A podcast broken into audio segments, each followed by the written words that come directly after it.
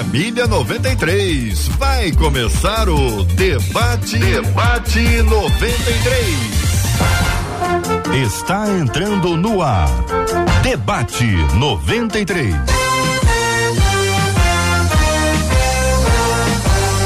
Realização 93 FM. Um oferecimento Pleno News. Notícias de verdade. Apresentação J.R. Vargas. Alô,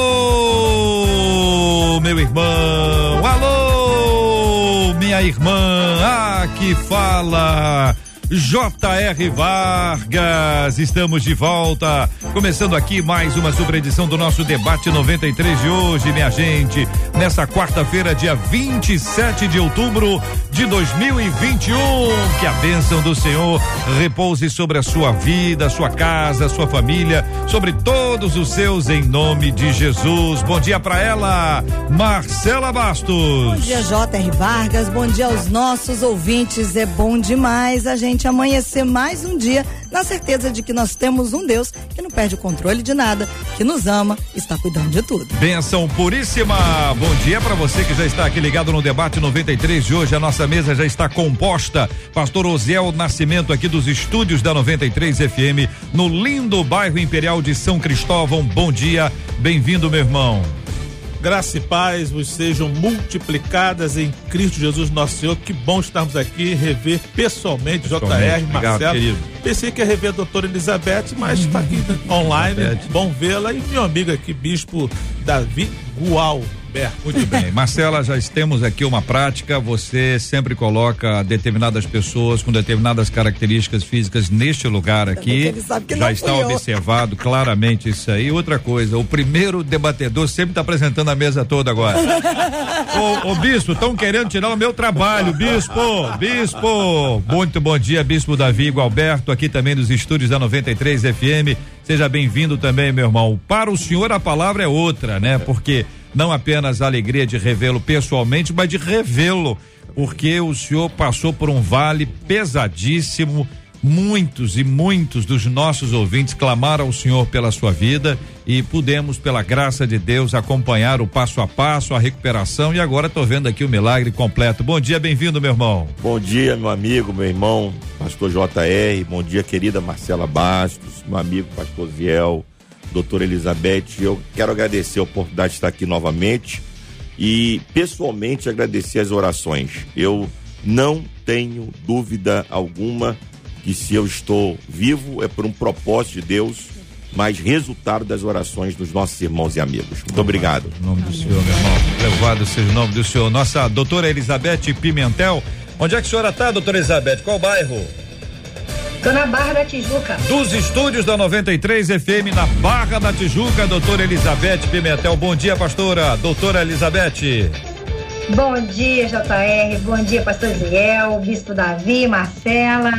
Glória a Deus por mais um encontro, que seja bênção como tem sido sempre. Amém, amém, que assim seja. Bom dia para você que já nos acompanha pela nossa transmissão aqui no rádio em 93,3 megahertz. Bom dia, que Deus abençoe sua vida. A turma do aplicativo app da 93 FM, seja bem-vindo aqui à programação da 93 FM, sempre, sempre com você, de qualquer lugar, para quem está ouvindo a gente pelo aplicativo. E a transmissão agora com imagens para conhecer aqui o Bispo da Davi Alberto, pastor Osiel Nascimento, a doutora Elizabeth Pimentel, a Marcela Bastos, câmeras abertas aqui no nosso estúdio, na transmissão pelo site rádio93.com.br, site rádio93.com.br, na nossa página do Facebook da 93 FM você pode encontrar com a gente também Rádio 93,3 FM, também no canal do YouTube da 93 FM, minha gente, é 93 FM Gospel. É a nossa transmissão agora, Marcela, ao vivo para os nossos queridos e amados ouvintes. Corre lá, já curte, porque você já entendeu que a curtida torna esse vídeo relevante e mais pessoas serão abençoadas agora. Durante o programa, quer participar com a gente, contando aquela história Pode pelo chat do Facebook? Pode. Pode pelo chat do YouTube? Claro que pode. Mas tem uma coisa que vai te expor e você quer se resguardar mais um pouquinho, corre pro WhatsApp 21 96803 8319 21 96803 8319. Ainda mais esse tema, né? O tema de hoje fala sobre algo muito profundo que a gente vai estar tá interagindo aqui para tentar te ajudar de alguma forma, assim como os nossos queridos e amados debatedores sempre com a gente. Este é o Debate 93. Debate 93 com J.R. Vargas e Marcela Bastos. No Salmo 139 diz a Bíblia: Sonda-me, ó Deus, e conhece o meu coração. Prova-me e conhece os meus pensamentos, vê se há em mim algum caminho mau e guia-me pelo caminho eterno. E quando essa sondagem revela coisas que não gostamos de descobrir dentro da gente, o que faz com que as nossas emoções adoeçam, como curar e restaurar a alma? Qual é a importância dessa oração feita pelo salmista? Vou começar pela última etapa, tá bom, gente? Pastor Oziel, a última pergunta será a primeira a ser respondida.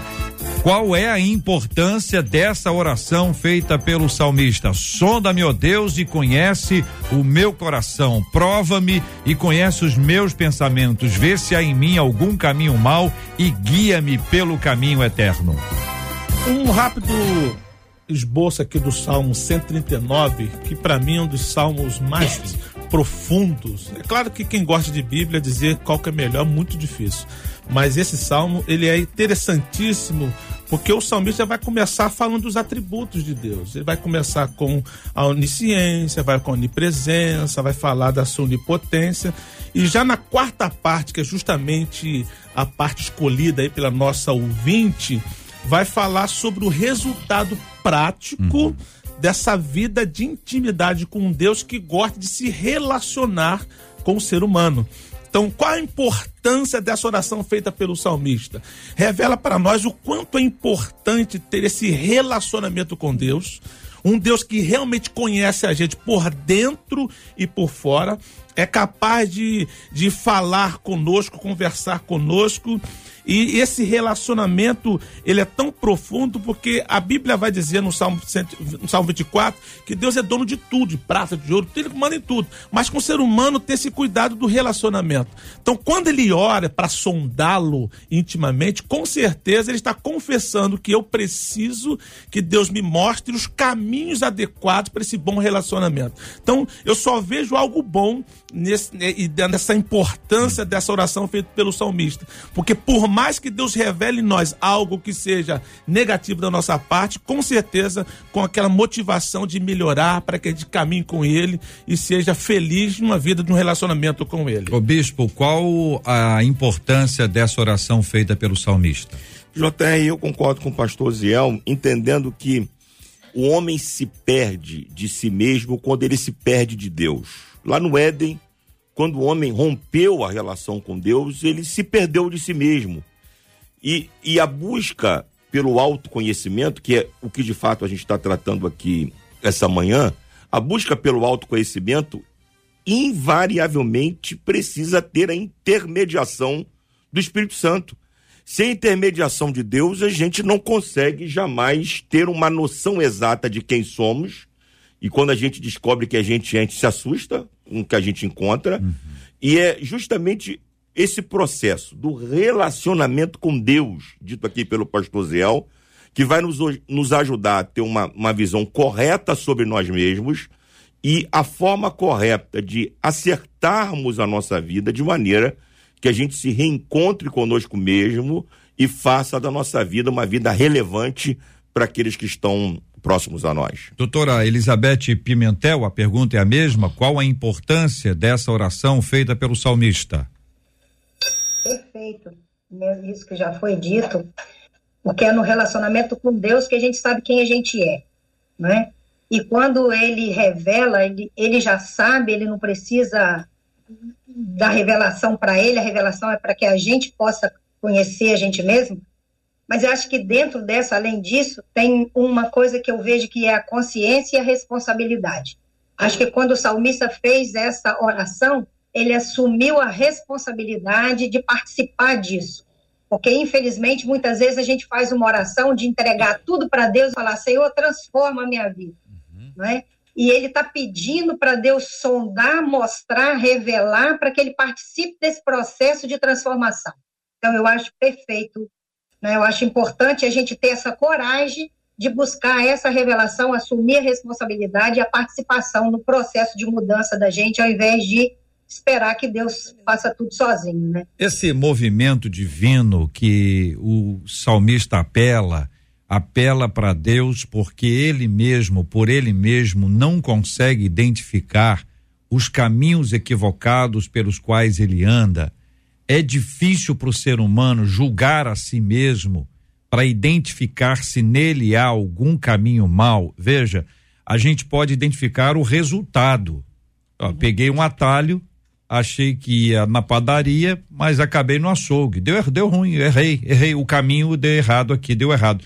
A gente sabe depois. O caminho durante ali, que a gente apela para a ação do Espírito Santo, para que haja esse discernimento espiritual, isso reflete a nossa incapacidade humana de trazer isso para a gente mesmo. Por isso a gente precisa da ajuda divina.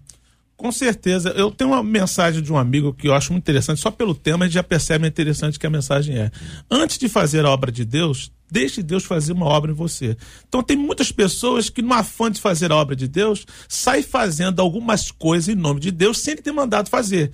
Então, de repente, até sincero, com a vontade sincera, mas quando ele fala assim, vê se há em mim algum caminho mal. Tá dando errado, eu tô tentando fazer a tua obra, tá dando tudo errado. Mas eu não mandei fazer isso aqui. É um caminho que, na verdade, com boas intenções, ele está fazendo algo até com boa intenção, mas de repente o caminho é, não é aquele que Deus quer. Não adianta eu viajar para a Alemanha se Deus quer que eu vá para a Inglaterra, como se, como o próprio Paulo vai dizendo, eu fui impedido pelo Espírito de Jesus ir para a Ásia. Aí eu vou para onde? Atravessa a Macedônia. Então, então, então ele percebeu ali que Deus não era que era um caminho mal no sentido de fazendo algo errado, mas não estava no centro da vontade de Deus o que ele pretendia fazer. Sim. Ou seja, aquilo que não está no centro da vontade de Deus, a gente pretende fazer, passa a ser um caminho mau, porque não está no centro da vontade de Deus. E quando Deus conversa com ele, opa, não é para ir não. Uhum. Ele se sente impedido, vão para Macedônia. Aí eu entendi que o Espírito Santo nos impelia a ir para lá. Aí ele vai para o local que ele tinha que ir. E então olha, isso é muito e interessante. E olha que aí são duas coisas boas. Sim, vai fazer a obra boas. de Deus. Eu, eu, eu, prego ou eu oro. Qualquer uma das duas coisas são ótimas, são ótimas. Né? Só que agora não é hora de orar, é hora Isso, de pregar ou é o contrário. orientação é. de Deus. Aham. Bispo. É, eu, acho, eu achei sensacional essa tua colocação, é, que mostra exatamente a nossa fragilidade, porque hum. geralmente a gente só descobre que está no caminho errado quando a gente bate com a cara na parede. Isso. É, se a gente tivesse a condição de, no caminho. Então, ainda antecipar isso. Antecipar, corrigir rota, hum. mas o dano do pecado na nossa vida foi tão drástico, foi tão terrível, uhum. que, ele, que ele nebulou a nossa mente de tal maneira uhum. que a uhum. gente tem dificuldade de ter esse discernimento. Uhum. E a gente só consegue discernir isso quando as coisas estão erradas. Então, então é, é, é, esse processo de autoconhecimento acompanhado é, do Espírito Santo, ele é indispensável. Sonda-me é, ou seja, no original ali do termo é me veja pelo lado do avesso.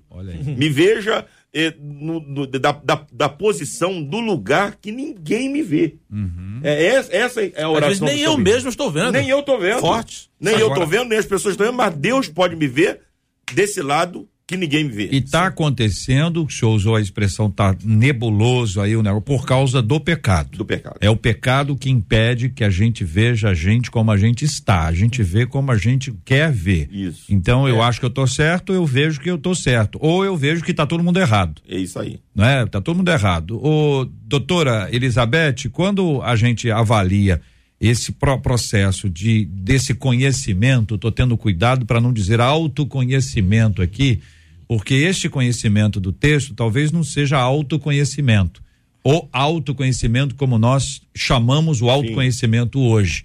Qual a visão que a senhora tem sobre esse assunto, até para tra trazer a sua perspectiva psicológica para o nosso entendimento? Então, eu acho que além da gente não ter conhecimento, muitas vezes, do caminho que Deus quer para nós, da vontade de Deus para nós, a gente também tem dificuldade de entender é, o que impulsiona os nossos, o que está dentro de nós. É muito difícil a gente ter essa separação da alma e do espírito. Né? Essa divisão da alma e do espírito é um negócio muito complicado. Até onde é ou são os meus sentimentos ou é a vontade de Deus para minha vida? Eu não consigo dizer, separar as duas coisas para você. Mas enquanto psicóloga, eu, eu trato de pessoas há mais de 30 anos e para mim, essas coisas, o meu trabalho é dirigido pelo Espírito Santo de Deus. Então, eu não posso separar aqui qual é o meu conhecimento enquanto psicóloga e, e o que, que é Deus que está dirigindo. Mas eu posso dizer para você que a gente é como se fosse uma ilha. Quando você olha para uma ilha, você vê uma montanha que parece que está boiando. Mas na parte de baixo dessa montanha tem 80% do tamanho dela. Então, existem experiências, é, vivências, sentimentos, que pecados, não é? tudo envolvido, que influencia o comportamento dessa parte de cima.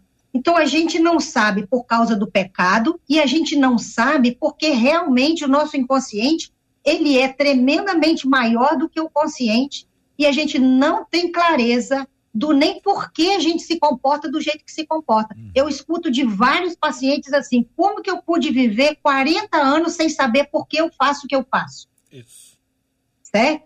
Então, é, tem a vontade de Deus envolvida, mas tem a falta de conhecimento mesmo que é natural da gente, porque há um mistério dentro da nossa mente, uhum. quase que insondável. Agora, por que que a pessoa tem medo, hein, gente? Por que que existe esse receio, esse medo de tratar de, de encarar esse negócio aqui, dizer, sonda, meu Deus. Aí Deus traz a mente. Ih, rapaz, não vou orar mais isso não, que isso aqui é complicado. Tem gente que diz, olha, cuidado quando você for orar por esse motivo. Porque as coisas vão aparecer. É isso ou não? E por que que a pessoa tem medo? É inerente ao ser humano. Eu tenho uma, uma prima que ela não quis fazer exames, medo de ir ao médico, não, uhum. ela tem aquela máxima, quem procura acha. Aí fica preocupado, quem procura acha, mas se já é. existiu. É. Se já existe, ela não sabe. Não é melhor achar? É. Já que aquilo vai causar um problema, então a gente tem que partir desse princípio. Mesmo que ao procurar eu vou achar algo que eu não goste, aquilo que tá lá que eu não sei que existe, mas existe, uhum. vai causar problema da mesma forma. Então, eu já tenho que partir do pressuposto de que mesmo que apareça algo que eu não goste, vai ser melhor para mim, porque está lá. Uhum. Se apareceu, não foi porque eu pedi, para Deus sondar e apareceu. Uhum. Ou seja, se eu não peço para sondar, continua lá. Então tem que partir desse pressuposto. Mesmo que pareça algo que eu não queira saber no momento, é eu saber. tenho que saber porque é, é, é bom para mim. É. Bom, 11 horas e 19 minutos. Eu quero saber a sua opinião sobre esse assunto, querido ouvinte amado que nos acompanha aqui na 93 FM. Estamos no debate 93 aqui agora. Aliás, sempre de segunda a sexta-feira, de 11 a meio-dia, estamos aqui, segundo a graça de Deus, aqui presencialmente ao vivo na transmissão do nosso debate 93. Esse é o Salmo, Salmo 139. Esse é o texto. Sonda-me, ó Deus, e conhece o meu coração, prova-me, conhece os meus pensamentos, vê se há em mim algum caminho mau e guia-me pelo caminho eterno. E quando essa sondagem revela coisas que não gostamos de descobrir dentro da gente, o que faz com que as nossas emoções adoeçam, como curar e restaurar a alma. Eu quero saber a sua opinião e a sua participação aqui no nosso debate 93 de hoje. Você pode ouvir o podcast do Debate 93. Encontre a gente nos agregadores de podcasts e ouça sempre que quiser. 93 FM. E aí, Marcela Bastos, você está ouvindo os nossos queridos e amados ouvintes? O que, que eles estão contando aí? Um, bom, contando, deixa eu só fazer uma, um parênteses Vai. na pergunta, mas um dos nossos ouvintes Ó. disse assim: nossa mas a voz do bispo chega a fazer tremer o meu rádio. Antigamente, antigamente, o, peço, aqui, então. o, pessoal, antigamente o pessoal dizia o seguinte, que no rádio, né, você tinha lá o FM estéreo, aí você tinha um pontinho para marcar que tava estéreo. Aí entrava o bispo, o estéreo. Tremia. Tremia. O Marcos Vinícius, pelo WhatsApp, pergunta assim: pro salmista, ao pedir a Deus para sondá-lo, o próprio salmista também não teve que descer as escadas do quebrantamento, da confissão e do arrependimento para fazer esse tipo de pedido a Deus? E aí, bispo? Sem dúvida alguma, esse é o primeiro passo, né? Primeiro passo. Mas o interessante é que quando a gente eh, tem esse encontro conosco mesmo, é, é, existem duas vertentes, dois lugares para gente para onde a gente pode ir. O primeiro lugar é o lugar da negação. Uhum. É aquele lugar que a gente olha aquela, aquele retrato da gente mesmo terrível e a gente não aceita. A gente resiste, a gente nega, a gente diz que não é verdade e continua na nossa senda, no nosso caminho de perdição, de erro, de destruição. E o outro caminho é esse caminho lindo que a Marcela acabou de dizer, é, é, reverberando a palavra do nosso ouvinte, o caminho do arrependimento. O que, que é o arrependimento? O arrependimento é a confissão de que de fato sou eu. Que de fato eu tenho essas mazelas, eu tenho essas culpas, eu tenho esses problemas, eu tenho essas questões que eu preciso acertar e não há outra forma de conserto a não ser me arrepender. Me arrepender. Hum. Eu acho que a, a, a, palavra, na narrativa do, da, da parábola do filho pródigo, a frase mais importante daquele texto é hum. caindo em si. Uhum. Caindo em si. Essa é a palavra que talvez deva ser a, a, a nossa palavra-chave durante toda a nossa existência. Uhum. Cair em si. Esse é, o, esse é o lugar onde acontece o arrependimento, tudo, né? Vai ter mudança. Tudo. Doutora Elizabeth, essa, esse destaque que faz o bispo ah, no texto lá relacionado ao filho pródigo, caindo em si, como é que a senhora entende esse assunto, doutora? Então, é, vou juntar, unir isso aí à pergunta que você fez, né? Por que ter medo? Não é? Por que ter medo de cair em si? Por que ter medo de enfrentar a verdade? Porque ela dói, né? A palavra de Deus diz: Conhecereis a verdade, a verdade vos libertará. Então, se ela liberta e a gente esconde, por que, que a gente esconde? Um dos motivos é porque dói, certo? Tem pessoas que viveram, por exemplo, um abuso na infância e aquilo foi tão absurdamente doloroso que se ela não desse um jeito de esquecer, ela não sobreviveria com aquilo. Algumas pessoas têm mais fragilidade emocional que outras. Então ela dá um jeito de esquecer para conseguir sobreviver. E eu vejo que um outro motivo para não encarar a verdade é a responsabilidade. Se você enfrenta a verdade, você se sente responsável por você. Se você encara uma situação, você tem que é, se arrepender e mudar. E mudar é uma coisa que dá trabalho. Mudar gera responsabilidade, gera atitude, gera providência, e muitas vezes é mais confortável a gente não tomar conhecimento e ficar mesmo no oculto, né? Uhum. É, e aí, meninos, é isso aí mesmo? Eu acho interessante que hum. no versículo 14 do mesmo salmo, hum. aí vai entender como é a, o relacionamento de Davi para com Deus, que ele vai abrir o coração hum. para depois dizer sonda-me. Ele vai dizer o seguinte, ó, eu te louvarei, porque de um modo terrível e tão maravilhoso fui formado, maravilhosas são as tuas obras. Essa frase que eu acho interessante. E a minha alma o sabe muito bem. Ou seja, eu sei quem eu tenho crido, eu sei o, o meu fala Senhor. Depois, né? Ele fala, o Paulo, Paulo fala, eu sei que tenho crido. É, ele está falando, eu tenho certeza ao, ao, Senhor que eu sirvo. É corroborando na é, palavra de Paulo, eu sei que, tenho, é. que eu tenho crido. E, e agora ele vai dizer que sonda-me. Então, para ele dizer que sonda-me, antes ele vai declarar quem é o Deus que ele serve, que a alma dele conhece muito bem. O quanto do nosso conhecimento, fruto dessa ação divina dentro da gente, deve ser compartilhado publicamente?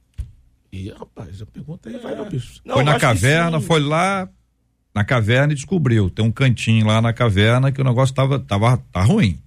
Aí descobriu. O Espírito Santo foi, mostrou, ó, ó aqui, ó. Ó, por exemplo, Tiago, João, dois irmãozinhos, gente boa. Pediram para ser um à direita, outro à esquerda no reino do céu. Jesus repreendeu. Os outros discípulos ficaram bravos. O que que revelou aquilo ali? Quando alguém fala uma mentira, o que que significa a mentira? A mentira é o que a doutora Elizabeth falou, é a ilha. Mentira é a ilha, lá em cima. Ou é a ponta do iceberg, como alguns utilizam. O problema estava mais, mais interior. Então, a dúvida é o seguinte: a pessoa declara, ela conta, ela não conta, ela fala, ela não fala, ela fala para uma pessoa, conversa só com alguém muito próximo, diz, olha, Deus me mostrou que eu tenho um problema nessa área. Então você imagine bem, a pessoa diz, olha, eu tenho um, um, um problema com, com dinheiro. E a pessoa está lá, às vezes está administrando recursos da, da família, é, da empresa ou da própria igreja. É, eu acredito, o JR, que esse processo de libertação, ele precisa de parceiro, ele precisa de gente que nos ajude. A gente tem um problema sério que não deveríamos ter no nosso meio, que é problema de confiança, em quem confiar, em é, a quem compartilhar. E você já deve ter tido essa experiência, pastor Zé, Marcela, doutora Elizabeth, de ovelhas que chegam no nosso gabinete com dificuldade de confiar na gente, porque já confiaram em alguém e aquilo que elas supostamente confiáveis, su, com, supostamente e deveriam ser confiáveis, sim, sim, sim. e aquilo que elas compartilharam muitas vezes dentro de um gabinete pastoral serviu de ilustração de sermão, de ilustração de mensagem. Então essas experiências terríveis que as pessoas vão tendo vão tornando os nossos relacionamentos difíceis, até num lugar que não deveria ser, que é a igreja. A igreja deveria ser um lugar onde as pessoas se sintam livres e seguras para dizer quem são, por mais terríveis que sejam. Uhum. A igreja deveria ser um lugar de confiança, de restauração, de acolhimento, de aceitação, mas infelizmente, aqui quando eu falo de igreja, é, JR, quero sim, dizer sim. que eu estou falando de organização. É. Eu não estou julgando a Igreja de Cristo. Mas eu estou fazendo uma. estou cortando aqui na carne. Estou uhum. falando da nossa instituição. É, a, a, explicação que muita gente dá para isso, quero ouvir os demais sobre esse ponto, é que o, o, o imperfeito fala e o imperfeito ouve. Sim. Mas não o, é, imper, não... o imperfeito abre o coração e o imperfeito escuta bem é. e abre o vozeirão. Quer dizer, porque ambos são imperfeitos. Sim. É aquela história, o cara que tinha problema. É, é Pe pecado que vocês conhecem essa Sim. história. Pecado, não, meu pecado, qual que é? O pecado é da, fa é, é, da, da, mentira e tal. Aí o outro fala assim, e o seu? Não, meu pecado é que eu não guardo segredo. então vai pegar o, o, pecado de todo mundo e vai com, compartilhar. Tô pensando isso para botar assim. Sim. Duas pessoas imperfeitas. É. Um abrindo o coração e outro vai contar tudo que ouviu para outra pessoa. Ambos errados, né? Sim. Há ou, de se esperar. Ou um certo a caminho do, do, do, do, acerto. Há de se esperar, e agora eu falo de nós, pastores, uhum. um preparo espiritual, um preparo emocional para lidar com essa, essa, essas pessoas que têm essas debilidades. É. Então, é, se a gente não tivesse preparo, como é que a gente vai poder lidar com essas questões? Eu tenho falado uma coisa, deixa eu dar um exemplo rápido aqui. Vamos uhum. supor que eu fale mal do pastor JR para o bispo Davi Galberto. Certo. Aí o bispo Davi Galberto conta para o pastor JR. Sim. Os dois erraram. Sim. Primeiro eu que não devia ter falado mal do pastor JR Sim. para o bispo Davi Galberto. E ele errou porque contou para você. Ele deveria ser o freio. É. Chamar minha atenção de que isso deve ser essa... bloquear esse problema. Então acaba tendo esse nível de confiança caindo. É. É, nós temos um, um, trabalho lá na igreja que, que tem a ver com partilha. a gente percebe como compartilhar uhum. com o outro as suas deficiências dentro de uma um homem com homem, mulher com mulher é muito interessante, mas o cuidado deve é. ser terrível, tremendo, é. porque pode o tiro sair pela culatra. É.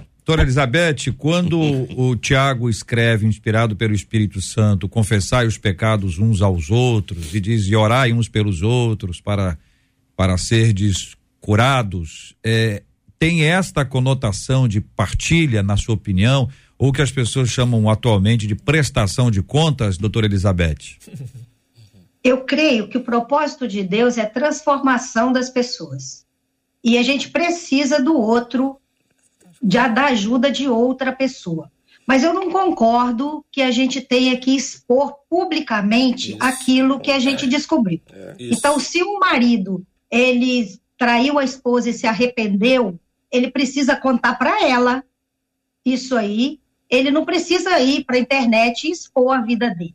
Eu creio que as pessoas, a gente tem que saber a quem a gente vai é, expor uma situação.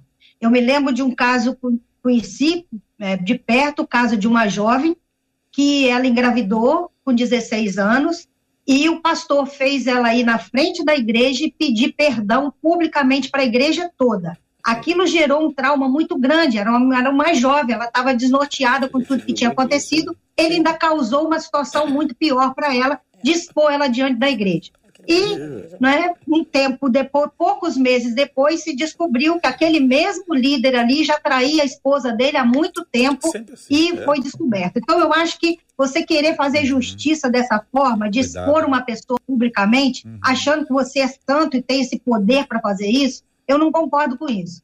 Eu acho que a gente precisa de falar assim, a gente precisa colocar as coisas para fora, mas tem que saber de que forma. Doutora Elizabeth, enquanto a irmã estava compartilhando a sua opinião, os três que estão aqui na minha frente aqui, esses três estão na tela aí, só tá vendo os três aí, né? Os três ficaram aqui dizendo coisas que nem eu ouvi, nem os ouvintes ouviram, nem a senhora ouviu, mas agora nós vamos ouvir. Porque eu não sei se eles já viram isso acontecer. Sei, não sei, fica aí, fica não, à vontade. É, é, porque eu estava falando com o pastor ah. Zé, que a gente viu muito isso. Na nosso, no nosso segmento é, é, eclesiástico, uhum. é, assembleiano, e a nossa igreja também tem uma, uma raiz assembleiana, uhum. isso era praxe. Em toda a Santa Ceia, toda a ceia do Senhor, antes da ceia, o pastor é, dava oportunidade à igreja e aqueles que queriam iam à frente, confessavam os seus pecados e recebiam o perdão da igreja antes de participar da ceia. Uhum. Isso era normal na época do Alguns Osiel. falavam até assim, por pensamento, palavras ou obras. Ou obras. Eita, é, aí era, pegou geral, hein? Engloba tudo. É, sim, sim. sim. Na época geral. do Osiel, há 60 anos atrás, é. isso era normal. Hoje já não acontece mais não, isso. Com certeza. E muitos problemas eram advindos disso. Havia, havia uma inocência, havia um, um, um bom... Um, intenção, uma né? boa intenção mas de fato não resolvia como deveria ser resolvida a situação. É, agora, pastor Israel, é isso aí mesmo, o senhor estava falando? É sim, é, é, é, justamente por causa disso mesmo. Uhum. É claro que na minha época eu era criança, claro, já tempo. Eu sei disso. A nossa igreja, até porque hoje, além de tudo, além de ter mudado a própria consciência dos, dos crentes atualmente, Sim. ainda tem o, o, problema da justiça, né? Sim. Que hoje, hoje, em dia, né? Hoje. O crente se sentiu ali um pouquinho meio injustiçado, ele pode recorrer, pedir os seus direitos de danos morais, Verdade. né? Verdade. Então é muito complicado. Mas infelizmente era um, era um praxe realmente, eu via muito isso. Agora, a Marcela é bem mais nova. Não, ela, ela tava falando o que aí? Não, ela não tava dizendo que é isso mesmo? Não, ela ouviu dizer. É aquilo que eu ouvi falar. Não, é porque quando a doutora falou de uma menina de 16 anos que é exposta dessa maneira, o fato é o seguinte: realmente vai querer voltar à igreja, eu estava falando isso aqui, uhum. fica completamente difícil. Não vai querer, vai querer voltar à comunhão, vai voltar a acreditar em alguém. Claro, a ação do Espírito Santo faz, mas. É, é mas você sabe é que tem um problema aí que são os testemunhos. A pessoa vai lá contar um testemunho. Quero dizer para vocês que há muitos anos, há muitos anos, acho que a Marcela nem estava aqui ainda, uma pessoa que eu conheço bem, que era muito conhecida à época, me ligou, o assunto era casamento, alguma coisa assim, me ligou para dar o te testemunho dele de que ele tinha traído a mulher dele 257 vezes. Testemunho. A 257 é o meu número, tá? É, quando eu não sei quanto, eu digo que é 257. E quando eu não sei que ano, eu digo que foi 1519. Então em 1519, eu falei: "Não, aqui não. Comigo aqui não". Não, testemunho. Por quê? Porque eu não vou fazer a mulher dele sofrer outra vez. Sim, sim. Então, às vezes, a pessoa está contando testemunho é encorajada é encorajado, vocês sabem disso. É. Tem liderança que, opa, é aqui mesmo, vai lá e tal, conta o negócio. Tem sensacionalismo. E né? aí cria um sofrimento maior para a pessoa que está ouvindo. E não é só a mulher, tem os filhos. Sim. E não são só os filhos, tem a sogra. Aí é um problema mais complicado. Coração, são 11 horas e 34 minutos aqui na 93 FM. Deixa eu falar uma coisa para você que tem um assunto bombando desde ontem aí que a gente precisa dar uma esclarecida, ter a nossa opinião, opinião das pessoas que que estão eh, no dia a dia e pensam de forma igual ou diferente, com a liberdade de pensar igual ou diferente, né? Desde ontem, acho que você ouvinte da 93 acompanhou uma série de matérias, reportagens, veículos, todos, todos, todos os, os, veículos falando sobre um posicionamento de um jogador de vôlei. De repente você nunca nem tinha ouvido falar de Maurício Souza. Você achou que era o, o pai da Mônica e tudo mais, e ele joga vôlei há 257 anos no Minas Tênis Clube e é um cracaço, é um cara assim, seleção brasileira, um cara é, referência na, na, na área dele e tudo mais. Ele fez um comentário, um comentário sobre a, a informação de que o Superman ah, o filho do Clark Kent assume ser bissexual. E aí tem uma foto, tem imagem, ele deu a opinião dele. Por conta da opinião dele, ele foi pressionado por dois dos patrocinadores e por outros ah, é, espectadores do, do, grande espetáculo que é o tênis, que é o, que é o vôlei, assim como os torcedores do time e, claro, todo mundo que pensa diferente disso, para que ele fosse suspenso. Ele foi suspenso, foi suspenso há um no grupo, no time dele, tem um posicionamento a favor, tem posicionamento contrário, muita gente está tá em silêncio, está se omitindo sobre esse assunto. Não é a primeira vez que isso acontece, alguém que se posiciona. Alguns dizem, olha, é liberdade de expressão, ele tem liberdade de expressão. Outros estão dizendo assim, ó, oi, oi Marcelo, peraí, reuni... eu, fechei aqui. Olha, agora fala Parece que alguns membros do time se reuniram hoje de manhã, ontem à noite, parece, para juntos pedirem por liberdade de expressão. Pois é. Aí eles fizeram o seguinte: parece que alguns fizeram um texto sobre esse assunto, mas botaram o nome de gente que não tinha assinado isso. Aí isso é só para enfraquecer mesmo. Você diz que a pessoa assinou e a pessoa não assinou, né? Coloca o nome do time, fulano e tal. Su, su, subscrevemos aqui esse texto. Então esse tema que está aí está sendo discutido, as pessoas estão na dúvida. Isso é o quê? Uma atitude homofóbica? Isso é um ponto. O outro ponto é a liberdade de expressão. Então, se, se é uma coisa ou se é outra coisa, quando é um cara de, de sucesso assim, a pressão grande. Então, veja, os patrocinadores do time pediram a cabeça dele. E ele e, e, o clube ficou naquele negócio. Perde, perde o cara, perde o patrocinador, perde isso, perde aquilo. Então estão fazendo um acordo. Ele já se manifestou que essa não foi a intenção dele e tal. Esse assunto talvez daqui a pouquinho ele suma. Mas a questão não é este ponto especificamente. É, é não pode dizer nada o posicionamento é o seguinte: se disser alguma coisa é homofóbico, mas se não disser alguma coisa é, é liberdade de, de, de, expressão, a gente vai querer saber a sua opinião, mas não é hoje não. Hoje eu estou trazendo só o assunto aqui para dizer que a gente vai ouvir o pessoal amanhã sobre esse assunto. Você pode apresentar a sua opinião. A liberdade de expressão é clara para que a gente tenha os posicionamentos. Fique à vontade e livre para poder opinar. Favorável, contrário, concordo, discordo, acho que ele exagerou. Tem gente vai dizer assim, ó, é melhor não ter falado nada, não mexe com isso não, Maurício, deixa isso para lá. O quanto dessa repercussão gera para os próximos, aqueles que querem se manifestar, silêncio Vou dizer, ah, melhor não falar nada não, rapaz, que olha a repercussão, eu concordo com ele, mas Deus zebra para ele, eu vou ficar quietinho. Quantos outros atletas pensam a mesma coisa? Agora o atleta não pode ter opinião?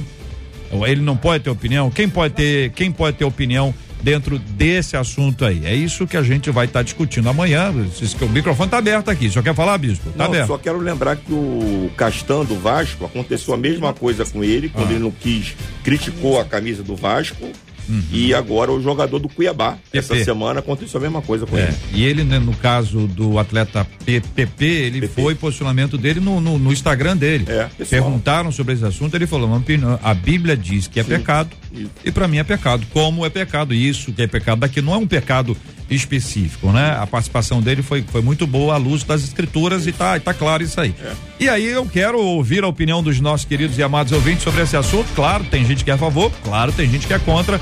Fiquem à vontade, liberdade de expressão. Amanhã a gente vai estar conversando sobre esse assunto também, né, Marcelo? Porque tem aquele outro tema. Nós vamos um negócio é que, o que, é aquilo, Marcelo? eu já, eu já li a pergunta dos ouvintes, cada pergunta cavernosa. Aquelas perguntas cavernosas. Você lembra uma aí? Uma sobre... daquelas? É, se o jardim do Éden de fato era o céu ou não. Ah. Por que, que Deus permitiu que Satanás fosse para o jardim do Éden? Por que, que permitiu que o homem pecasse?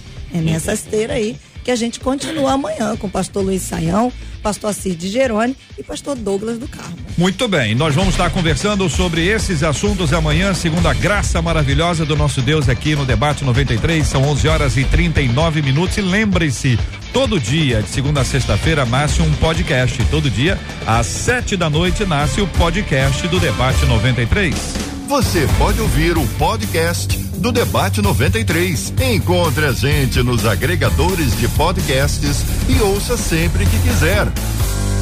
Este é o Debate 93 com J.R. Vargas. Muito bem, minha gente. Tempos difíceis, hein, Pastor Osiel? Tempos difíceis. Mas voltando aqui, porque a gente quer achar o caminho de volta aqui para a pessoa que orou, sondou, Deus mostrou e ela agora precisa arrumar a vida dela. Pela graça de Deus, o Senhor mostrou. Se Deus mostrou, pastor Osiel, pergunto eu se há lógica nisso. Se Deus mostrou, é sinal de que há cura? É sinal de que há jeito? Ou alguém que tenha visto algo que Deus mostrou é alguém que não tem jeito? Meu Deus do céu, foi profundo, né? Eu acredito nesse nosso relacionamento com Deus ele tem toda uma. Vou usar uma palavra já que eu gosto muito da parte de pedagogia. Ele tem toda uma didática para falar com cada um de nós. Ou seja, um, uma instrução clara para cada situação. Isso é algo extraordinário. Então, com certeza, aquela pessoa que foi sondada e Deus mostrou, o mesmo Deus que mostra a ferida, Sim. eu acredito que também mostra o remédio. O mesmo Deus que aponta o que deve ser feito, também vai dar orientação como fazer. Então, talvez seja essa segunda pergunta. Primeiro, sonda-me, ó Deus. Depois de sondar, uhum. Senhor, ajuda-me, ó Deus. Então, uhum. pega essas duas, essas duas necessidades. Sonda-me, aí logo em seguida, sondou, apareceu, ajuda-me. A Bíblia fala claramente é, que me peça socorro na hora da angústia. Bem uhum. claro isso. Eu te ajudarei e tu me glorificarás. Então, essa é a questão. Buscar-me-eis e me achareis quando me buscardes de todo o coração. Então, para o querido ouvinte, eu deixo isso. Primeiro você pede para sondar. Foi sondado e apareceu algo que você não sabia que existia e algo negativo. Logo em seguida, faz uma outra, um outro pedido. Uhum. Ajuda-me, ó Deus. E o mesmo Deus que sondou é o mesmo Deus que vai ajudar-nos a a dar solução para aquele possível problema que possa ter aparecido. Doutora Elizabeth. É, eu, a gente está falando de uma revelação interior, né? Uhum. Ele está ele tá orando, é ele Deus, né? Não é ninguém que está trazendo essa revelação. Então, se, se você ouve, se você percebe, se você sente uma revelação de Deus, é porque você também quis ver. Porque quando a gente não quer ver, primeiro você nem vai pedir, nem vai fazer uma oração dessa se você não quiser ver, né? E se Deus revelar e você não quiser ver, não adianta, você não enxerga. E a gente tem vários mecanismos de defesa para não ver o que a gente não quer ver. Sim. Um deles é você culpar o outro.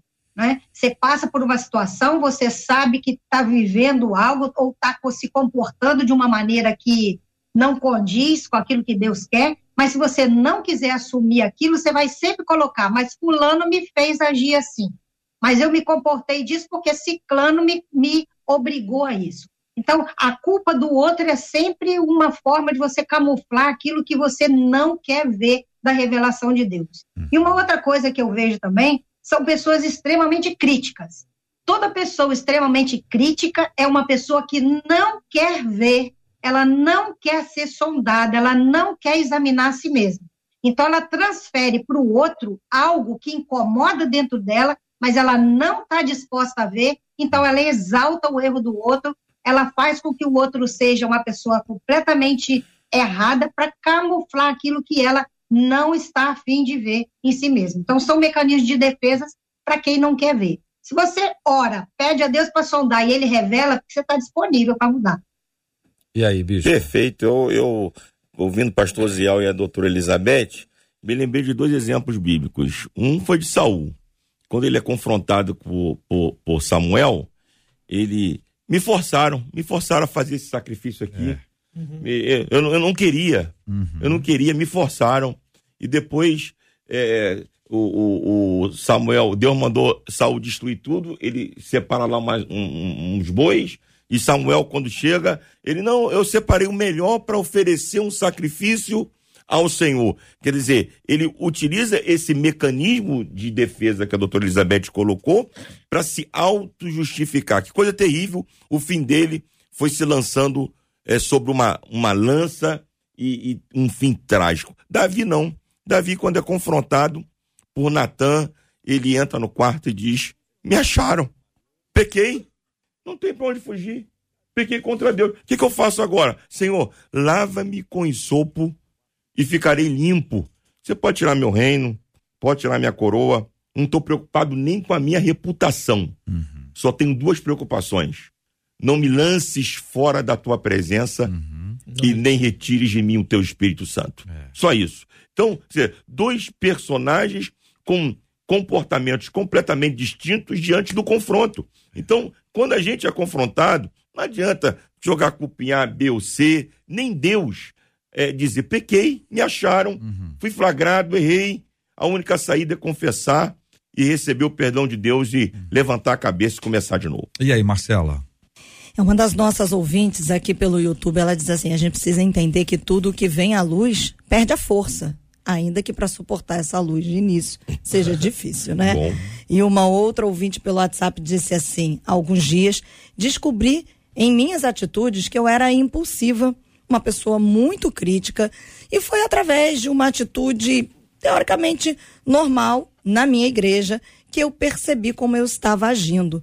Daí descobri que agia assim há muitos anos reconheci os meus erros, confesso a vocês, estou procurando me esforçar para fazer exatamente diferente de tudo como tenho vivido ao longo dos últimos anos. Mas realmente, a comunhão com os irmãos e com o Espírito Santo foi imprescindível para que eu pudesse descobrir aquilo que estava dentro de mim, diz ela. Doutora Elizabeth, o Salmo 32, versículo 3, de forma clara nos diz: Enquanto calei, os meus pecados, envelheceram os meus ossos pelos constantes gemidos todo o dia, porque a tua mão pesava dia e noite sobre mim, e o meu vigor se tornou em sequidão de estio. Confessei-te o meu pecado e a minha iniquidade não mais ocultei. Disse: confessarei ao Senhor as minhas transgressões, e tu perdoaste a iniquidade do meu pecado. Trazendo esse texto e associando, doutora Elizabeth, com a pergunta que faz a nosso ouvinte, o que faz com que as nossas emoções adoeçam ou nos adoeçam? Juntando esse texto e a pergunta, o que traz a querida irmã para nós? Então, é, me faz pensar na culpa quando a gente oculta algum erro, quando a gente esconde algo que, que a gente sabe que está errado, isso gera culpa. Né? Quando a gente esconde situações que a gente devia revelar, aquilo circula dentro da gente. É como se a gente botasse uma bola no fundo da piscina. Uhum. Você faz força para baixo, ela faz força para cima, uma hora a bola vai ganhar da gente, porque as forças acabam e isso vai vir à tona.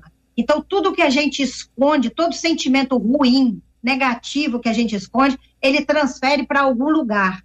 Não é? E um órgão do corpo vai pagar por isso. Por isso, tem muitas pessoas que têm muitas doenças psicossomáticas, porque não revelou, não, não viveu a emoção negativa emocionalmente. Escondeu um órgão do seu corpo, vai pagar por isso aí e vai adoecer os ossos, que é o que a, o, a palavra de Deus está dizendo, né? Uhum. Então é preciso é, lidar com as coisas. O lixo tem que ser jogado para fora, não é?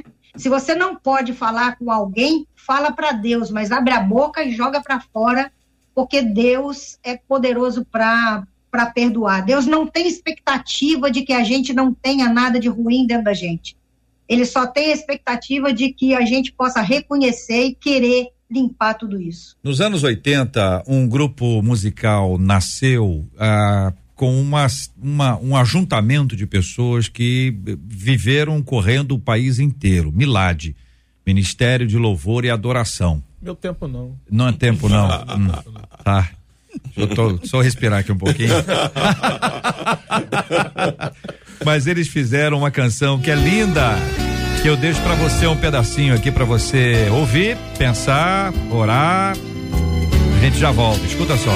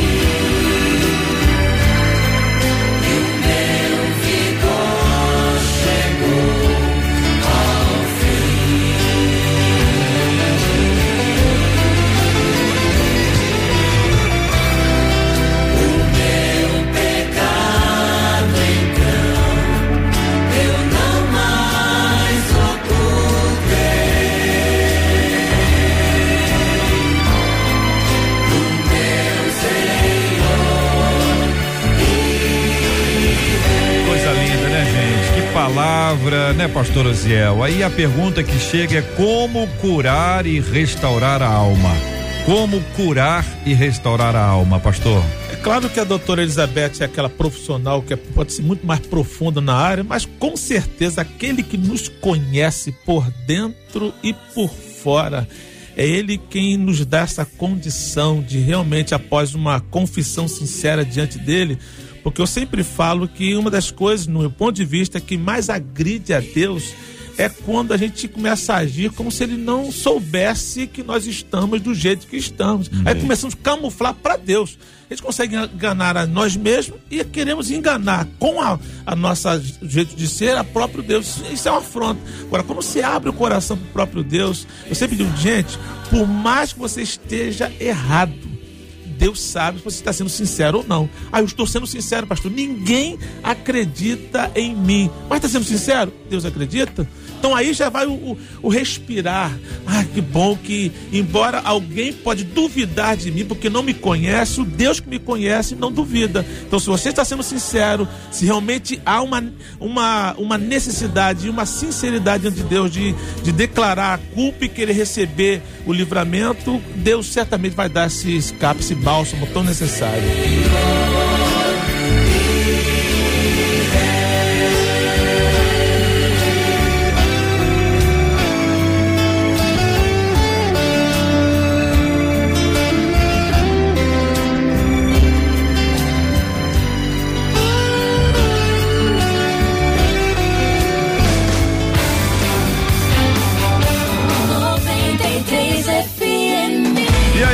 Marcela Bastos, fechando a programação do debate 93 de hoje, mas tem tempo para mais uma ou duas aí.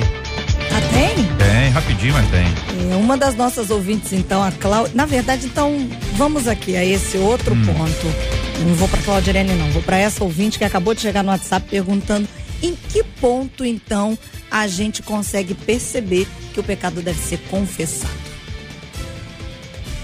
Bispo? Eu, eu acho que todo pecado ele deve ser confessado para Deus, em primeiro lugar, e se é, ele atinge, ele agride a alguém ou ao corpo de Cristo, deve ser confessado ao seu líder, ao seu pastor.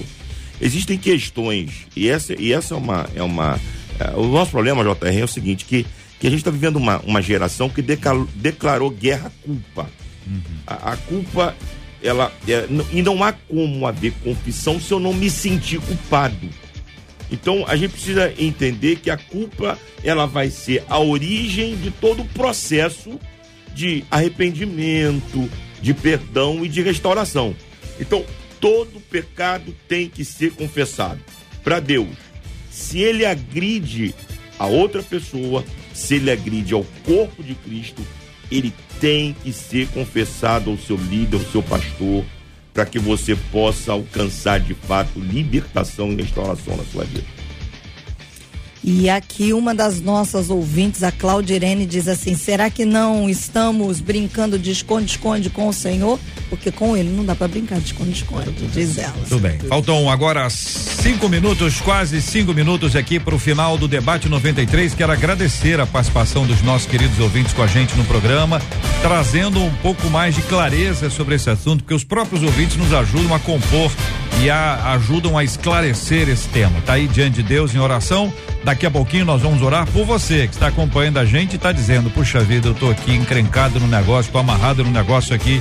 É hoje é o dia de se ver livre disso, em nome de Jesus. Pediu, tocou. Muito bem, daqui a pouquinho tem o nosso querido Gilberto Ribeiro e o Pediu, tocou na programação da 93 FM, abrindo aqui a nossa tarde na 93 FM chegou na minha vida, me tirou da solidão. Rádio 93 conquistou meu coração. Doutora Elizabeth, a Rose Linda aqui no Facebook disse assim: que entendimento grande que eu tive hoje. Obrigada, Jesus, pela vida de cada um dos debatedores. Obrigada, viu, doutora Elizabeth?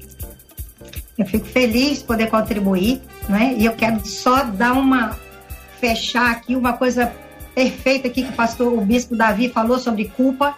As pessoas querem fugir do sentimento incômodo da culpa e, quer passar por cima dele. A culpa é o primeiro passo. Sim. O único problema é quando você permanece na culpa Sim. porque você não acredita no perdão de Deus. Isso. Então, a culpa é o primeiro passo, o arrependimento e a aceitação do perdão de Deus te leva à responsabilidade. Sim. Quero convidar vocês aí que estão me ouvindo para seguir lá no Instagram, Elizabeth C. Pimentel.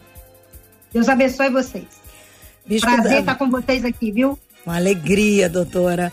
Bispo Davi, logo assim que a gente começou aqui, os nossos ouvintes falando sobre a alegria de ouvir o Senhor, uma delas, a Fátima, disse assim: como é bom a gente poder ouvir e ver o Bispo Davi vivendo esse milagre junto com vocês na 93. Obrigada, Bispo. Obrigado, Marcela. Obrigado, JR.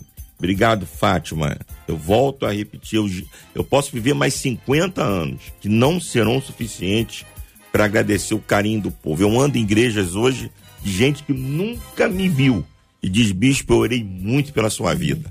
Então, eu sou resultado das orações desse povo lindo, desse povo de Deus. Muito obrigado. Glória a Deus. Pastor Osiel, a Jane de Santa Amélia disse assim: Eu gosto muito do debate, sempre me esclarece, amo muito ouvir vocês mas hoje tem um quê especial, porque eu tive o, privile o privilégio de conhecer o pastor Osiel. Hum. Eu fui pastoreada pelos cunhados dele, hum. pastor Wilton e Elizabeth. E o meu pastor presidente também é cunhado do pastor Osiel. É a Jane mandando um abraço pro senhor. Obrigada, pastor. Jane, muito obrigado pelo carinho. É sempre um prazer estarmos aqui. JR, querido amigo, Marcela, doutora Elizabeth, meu bispo aqui. Eu, eu falando do bispo, todo mundo está falando sobre essa cura, essa, esse milagre. Me lembro que quando a assessora lá da igreja falou: o nosso bispo, ela com a voz assim embargada, emocionada, ele está em casa. A gente, eu fiquei lhe dando aquela glória a Deus. Isso foi um dos momentos mais lindos nesse período aí. Então, muito obrigado mesmo pelo carinho. E só dando um recado aqui para os nossos queridos ouvintes: que o que a gente fala aqui é geralmente é o ideal pode ser que o seu ideal ainda não foi alcançado, você tem a sua realidade, mas busque em Deus essa transformação, esse carinho, o livrar da culpa, confissão, tudo que nós falamos aqui e vai ser maravilhoso para a glória e honra do nome de Jesus. Amém. JR encerro com a Maria, com a Maria Ivone aqui no YouTube dizendo, é sempre uma benção o debate, vocês nos ajudam a ampliar a visão, a visão do caminho em que devemos trilhar, diz ela, olhando sempre para o alto de onde vem o nosso socorro. E é isso mesmo, Marivone. Lá no alto que vem o nosso socorro. Muito bem, Marcela. Agora você tem uma frase aí que é um programa feito, pessoas reais. Esse é um programa ah. real, ah. feito por pessoas reais para pessoas reais. Isso aí. Vendo? A, fra a, frase é boa, a frase, a frase é top, a, a frase é dela, tá entre aspas aí. Exatamente para a gente lembrar o quanto a nossa humanidade está aqui exposta o tempo inteiro. E vocês disseram isso aqui, o pastor Osiel acabou de falar sobre esse assunto, quer dizer, não tem ninguém aqui de auréola.